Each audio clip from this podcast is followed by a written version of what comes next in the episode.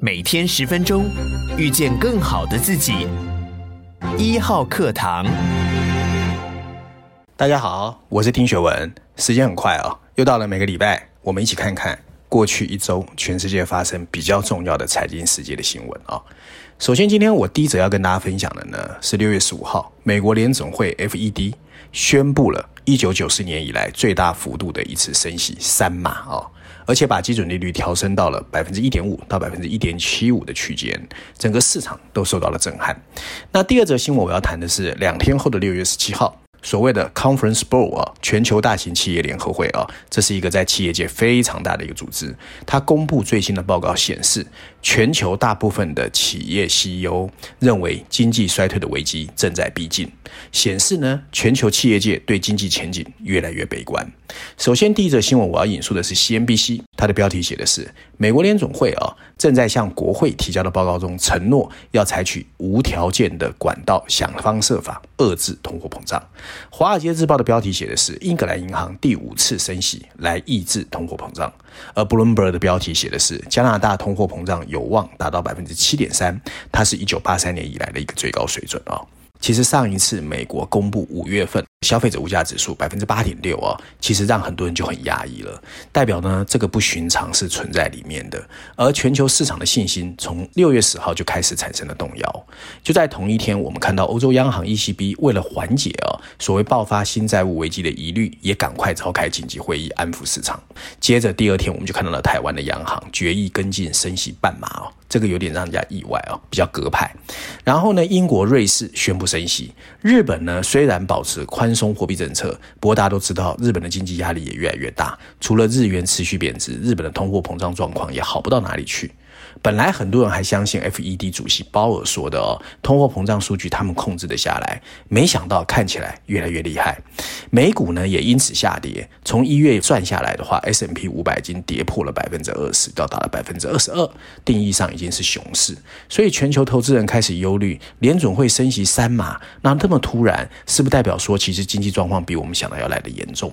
不过呢，这正是拜登所最担心的事，因为十一月份就要期中选举了，而民主党的选民很多是中低收入户，如果经济状况真的不好，对民主党当然就负面居多。那拜登可能也知道这个情况，所以在五月三十一号呢，我看到他做了两件事，不过有点矛盾啊。第一个呢，他自己投书《华尔街日报》。说呢，处理通货膨胀是他最重要的工作。可是接着他又接见了联准会主席鲍尔，还有美国财政部长，然后强调他绝对不会干预联准会的独立决策。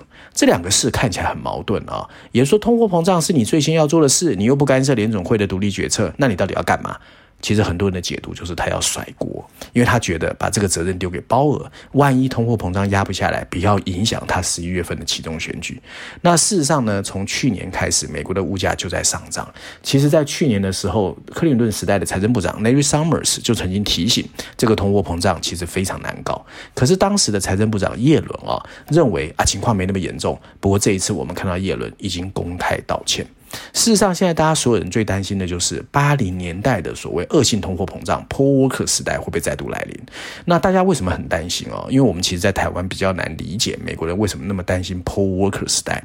当时啊，各位可能很难想象，利率一口气拉升到百分之二十，然后美国进入长期的经济衰退，所以很多经历过一九八零年代的美国人都不想重来一次。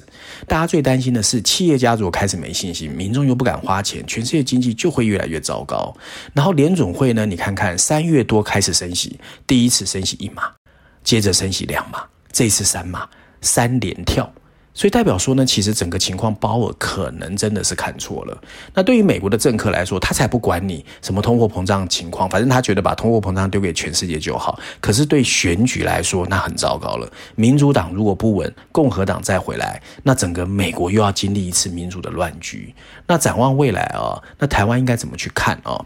那事实上，台湾呢，到现在为止，很多人还是认为说，哎，通货膨胀应该没有太严重，因为台湾其实感受不是那么深啊。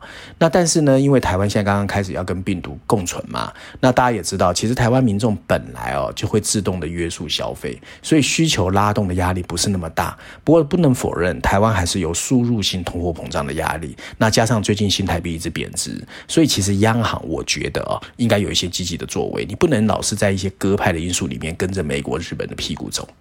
全球通货膨胀在短短一年之内一发不可收拾，甚至有可能演变为政治问题。包括美国、日本在内的国家，其实它都在经济跟政治之间互相拉扯。那我知道台湾也快要选举了，我现在最担心的就是台湾也开始把这个东西跟政治结合在一起。那最后牺牲的可能就是企业跟消费者，或者是老百姓啊。那事实上，我们仔细去看啊，在这一次通货膨胀大家都还在观望的时候，其实纽西兰跟南韩动作是最快。当时我们还觉得哇，纽西兰、南韩。太紧张了，不过现在回头看，他们好像有先知先觉哦。那南韩早在美国跟台湾升息之前的半年就已经升息三次哦，那代表通货膨胀的问题，他们当时就觉得很严重，所以央行的态度是非常积极的。那现在全世界在怪美国的 FED 也好，全球央行也好，就说他们的动作太慢，对整个大局的判断太糟糕。所以在这个时候呢，我觉得台湾应该认真严肃来看，你不要老是就是在宽松或非常宽松里面摇摆，你要认真去想，万一很糟糕情况发生怎么办？各国央行看起来现在都在积极升息来抑制通货膨胀，代表说停滞性通货膨胀越来越有可能。那一般而言，打通货膨胀的同时造成经济衰退，就代表说其实整个经济的状况是从乐观变成悲观，因为微微的通货膨胀本来是好的。那现在如果西方世界跟日本都开始出现比较不好的情况，台湾其实很难置身事外。此外，在五月份美国升息两码，台湾没有动。可是新台币兑换美元已经贬值两块，然后进口成本增加了百分之七，所以输入型通货膨胀其实雪上加霜。现在的台湾啊，通货膨胀问题已经比 GDP 能不能保持更重要。正因为你如果错过时机，会加剧对经济的损害。因此，我真的希望政府能够更谨慎、更严肃去面对即将我们面对的问题。第二则新闻有关经济衰退啊。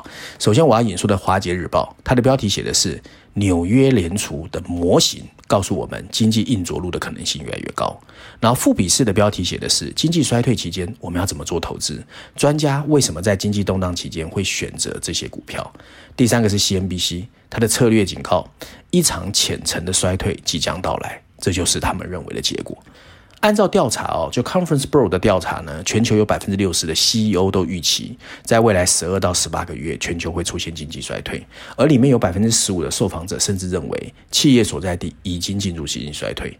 这个报告总共调查了七百五十个 CEO，还有企业的高管，调查时间就是今年五月上个月而已，也就是美国联准会宣布一口气升息三码之前。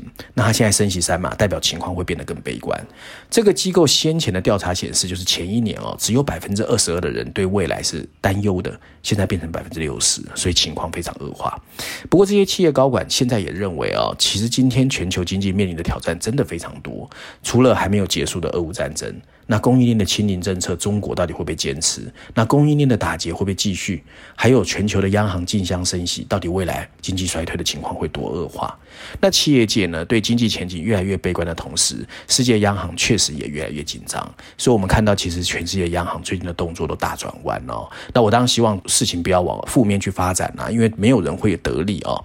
那最近几周呢，有一些啊，这个美国的企业界，尤其华尔街的。包括 J P Morgan 的 Jamie Dimon 他们的 CEO，还有特斯拉的 Musk 最近都发表了一些言论，尤其是 Musk 甚至说他对未来有 super bad feeling，感觉非常不好。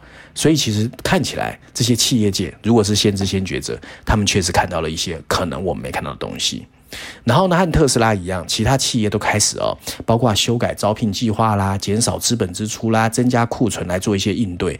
所以这些情况其实对经济发展都不好的。